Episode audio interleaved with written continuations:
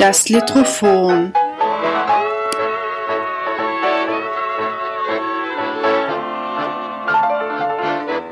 Der Mikropodcast über Literatur in und aus Österreich.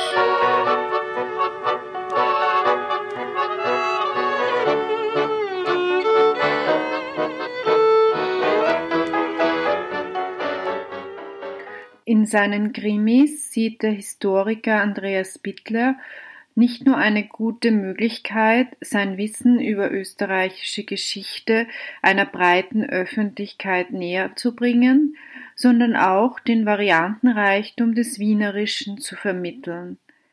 Ich habe mich mit dem Autor über das Krimischreiben und sein neuestes Buch Schatten aus Stein unterhalten.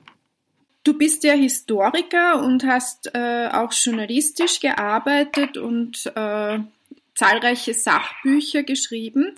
Äh, wie bist du denn zum Krimi-Schreiben gekommen? Wie hat sich das ergeben? Naja, also wie du schon äh, einleitend gemerkt hast, ist meine ursprüngliche Profession die des Historikers. Und äh, Geschichte hat mich persönlich immer sehr interessiert. Ich habe aber gleichzeitig festgestellt, ähm, dass das nicht bei jedem und jeder der Fall ist. Und daher habe ich begonnen, mir zu überlegen, äh, wie ich diese Begeisterung für Geschichte auch bei anderen erwecken kann. Mhm. Weil die Verkaufszahlen meiner Geschichtsbücher, die ja vor allem in den 80ern und 90ern habe ich ja da durchaus einige publiziert. Und da bin ich draufgekommen, die werden eigentlich nur von Leuten gekauft, die die historischen Ereignisse im Wesentlichen eh schon kennen. Mhm. Und wenn du jetzt eine äh, Bevölkerungsgruppe oder eine, eine Schicht ansprechen willst, die nie äh, auf die Idee kämen, ein historisches Sachbuch zur Hand zu nehmen, dann musst du dir irgendwie andere Wege überlegen, wie du diese Gruppe erreichst. Mhm. Vor allem, wenn du die, der These folgst, dass man aus der Geschichte lernen kann und soll. Mhm. Ja? dann gilt es ja vor allem für diejenigen, ähm, die äh, sich eben mit der Geschichte nicht befassen, die sind dann die gefährdetste Gruppe, dafür die Geschichte zu wiederholen quasi. Mhm. Und wenn man die immunisieren will, ja, äh, dann braucht es halt unorthodoxer Maßnahmen. Und da bin ich auf den amerikanischen Krimi-Autor Dashiell Hammett gestoßen, äh, der einmal gesagt hat, wenn du den Leuten etwas sagen willst, dann musst du das Genre äh, verwenden, mit dem sie sich befassen. Mhm. Und da bin ich halt draufgekommen, dass relativ viele Leute Krimis lesen und habe mir gedacht, naja gut, äh, dann wähle ich das Genre des Krimis und entwickle einen Kriminalfall, durch den dann die ganze Zeit aber historische Ereignisse durchschimmern, in der Hoffnung, dass die historischen Zusammenhänge äh, bei der Lektüre des Kriminalfalls entsprechend sichtbar werden.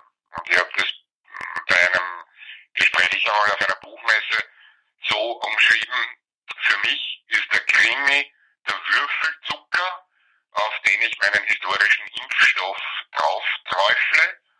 Und wenn die Leute den Zucker schlucken, dann schlucken sie die historische Information quasi mit. Mhm. Und äh, Du hast es eh schon angesprochen, äh, den amerikanischen Krimi-Autor, aber liest du selbst in der Freizeit auch Krimis oder? Naja, äh, die Antwort lautet Jein. Mhm. Ich habe früher ähm, so ein paar Krimi-Autoren gehabt, die ich sehr äh, gerne gelesen habe. Also da waren Hammett und Chandler natürlich von den Amerikanern. Ähm, aber wer mir auch sehr gut gefallen hat, war der Andrea Camilleri mit seinen Montalban-Krimis. Mhm. Äh, und äh, der Petros Makaris aus Griechenland, weil ich natürlich zu Griechenland einen besonderen Bezug habe. Das ist eines meiner Lieblingsländer, wo ich immer gerne hinfahre. Und da kriegst halt viel von der Landschaft und von der Landeskunde auch mit, sowohl beim Camilleri als auch beim Makaris. Darum haben mir die ganz gut gefallen. Aber je mehr ich dann begonnen habe, selber zu Krimis äh, zu schreiben, äh, desto mehr ist die reine Lust am Krimi lesen mehr gewichen einer, wie soll ich sagen, einer, einer, einer studienmäßigen Beschäftigung mhm. mit dem Genre. Das heißt, man fängt an, Kollegen zu lesen, weniger um sich halt äh, Entspannung und Ablenkung zu verschaffen, sondern mehr so, wie machen die das, was haben die für Tricks, wie äh, führen die Figuren ein. Also man beginnt mehr das Buch als, als Videostudium, das man im Sport sagen, mhm. äh, zu betrachten und nicht einfach nur. Ja, das ist halt allgemein, glaube ich, das Problem, wenn man sich selbst mit etwas sehr beschäftigt, dass man das dann unter Umständen nicht mehr so genießen kann oder halt anders betrachtet als. Weil, äh, also nur so als Fußnote, ich bin heuer zum zweiten Mal äh, in meiner Karriere in der Jury für den äh, Klauser-Preis. Das ist an und für sich der angesehenste Krimi-Preis, den es im deutschen Sprachraum gibt. Und da musste ich seit Beginn des Jahres bislang 287 Bände ähm, quasi lesen und ich tue mir das wirklich an mit ganz wenigen Ausnahmen, die ich entweder thematisch fragwürdig oder literarisch so schlecht gefunden habe, dass ich sie weggelegt habe. Mhm. Also so ungefähr 250, 260 von diesen Bänden habe ich tatsächlich gelesen und das tust du immer zur Entspannung. Also ja, das, das ist wirklich Arbeit. das ist verständlich, ja, das ist ja wirklich eine eine große Aufgabe. Heuer ist ja auch im Frühjahr Schatten aus Stein erschienen. Äh, das ist ein mittlerweile 60. Buch, glaube ich. Und äh, es geht wieder um einen Mordfall in Wien. Äh, vielleicht möchtest du ein bisschen zusammenfassen, worum es da geht? Naja, äh, also da, wenn ich darf, hole ich ganz kurz ein bisschen aus. Die Figur, für die man mich, wenn man mich kennt, am ehesten kennt, ist der historische Ermittler David Braunstein, der in Wien von den letzten Jahren der Donaumonarchie äh, bis in die Anfangsjahre der Zweiten Republik ermittelnd tätig ist. Und im letzten Band äh, aus dieser Serie, das hieß Goodbye, passenderweise, ist der Braunstein schon in Pension und kann daher selber eigentlich nicht mehr ermitteln. Und da habe ich ihm eine Figur, ähm, den Herrn Selnitzki, zur Seite gestellt, ähm, der, der quasi für ihn die Polizeiarbeit macht, weil er noch aktiver Polizist ist. Und just als sich die Geschichte verdichtet ähm, und, und dem Finale zustrebt, fällt der Selnitzki aus, weil seine Frau äh, gerade im Spital liegt und den gemeinsamen Sohn gebiert. So.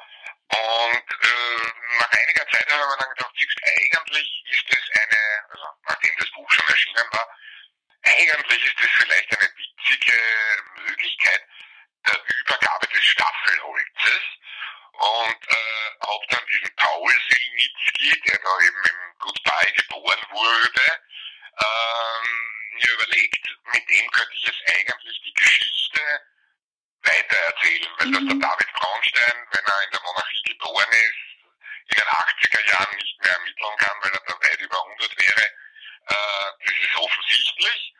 Und ich habe mir gedacht, eigentlich gibt es auch in der Zweiten Republik genug spannende Geschichten, die man erzählen kann.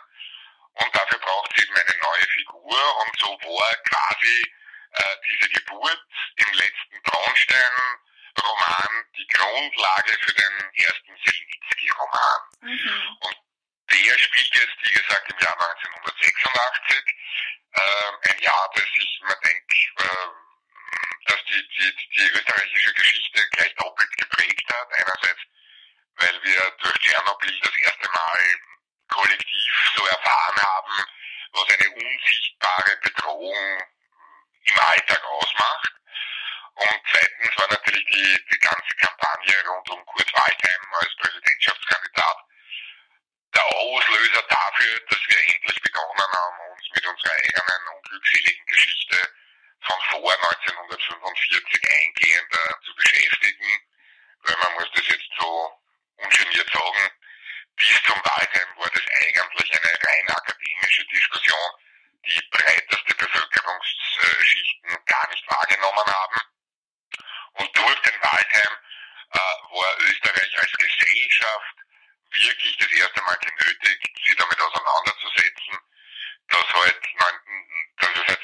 dass 1938 die kleinen braunen Männchen gekommen äh, und 1945 wieder verschwunden sind, sondern dass es da bei uns äh, nicht nur viele Opfer gab, sondern eben auch sehr viele Täter und dass das Abschieben all dieser äh, damit verbundenen Verbrechen rein nach Deutschland hinauf äh, nicht nur hochgradig inkorrekt, sondern auch hochgradig unmoralisch war. Und so gesehen hat uns der Baldheim insofern geholfen, als wir uns über unsere eigene Geschichte klarer geworden sind und ich habe mir gedacht, das ist ein guter Auftakt für eine neue Reihe, denn dieses Thema österreichische Vergangenheit, österreichisch-braune Vergangenheit, wenn man so will, hat uns ja dann auch in den folgenden Jahren, in den 90ern und in den Nullerjahren immer wieder beschäftigt. Und da gibt es dann sicher jede Menge weiterer Geschichten, die der Paul Selnitzki, der in diesem ersten Band äh, gerade einmal 30 wird, äh, noch lösen kann, bis er irgendwann einmal im Jahr 2020 vielleicht auch wieder jemanden hat, der ihm zur Seite steht, weil er selber dann schon pensionsberechtigt ist. Und äh, ja, die Geschichte spielt ja wieder in Wien. Äh, was macht diese Stadt für Krimis so interessant? Naja, also generell würde ich einmal sagen, äh, dass Kriminalität eigentlich immer ein Phänomen von Städten ist. Mhm. Ich weiß schon, dass es äh, im, im Genre selbst so einen bukolischen Zugang gibt, dass man das gern aufs Land versetzt. Ja, und äh, ich weiß natürlich auch, dass vor allem im Fernsehen Serien wie Soko Kitzbühel oder der Bulle von Tölz oder so sehr populär sind. Aber sagen wir uns ehrlich, real wenn am Land einmal ein Gewaltverbrechen passiert, dann diskutiert man das noch in zehn Jahren, äh, weil sich eben in diesen zehn Jahren nichts anderes ereignet hat. Ne? Während du halt in Großstädten natürlich schon allein aufgrund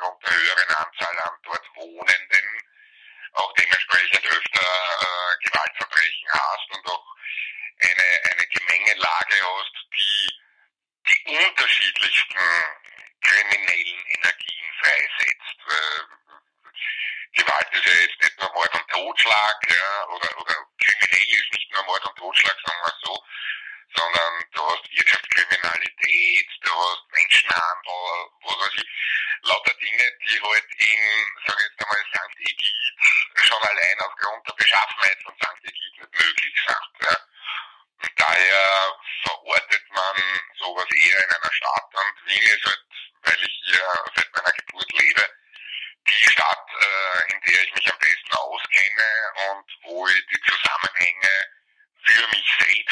Schlüssig sehen kann und das dann auch dementsprechend leicht dem, der Leserschaft mitteilen kann. Weil wenn ich jetzt über München schreiben würde, müsste man zuerst einmal anschauen, wie ist dort überhaupt die Topografie, ist das, was man durch den Kopf geht, dort überhaupt so machbar. Ne? Äh, in Wien war sie, wenn ich jetzt in die Feldgassen gehe, das ist eine Einbahn statt auswärts. Äh, da brauche ich nicht nachschauen. In München, wenn ich jetzt eine Feldgasse dort hätte, müsste die erst wissen, was die Feldgasse dort überhaupt ist. Also das wäre ein Rechercheaufwand, den ich mir als Wiener in Wien ersparen kann. Und damit kann ich mich auf die eigentliche Geschichte konzentrieren und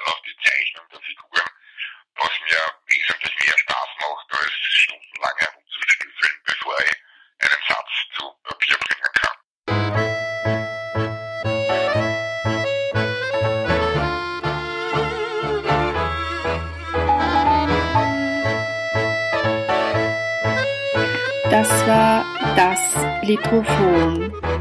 Barbara Seidel im Gespräch mit Andreas Bittler.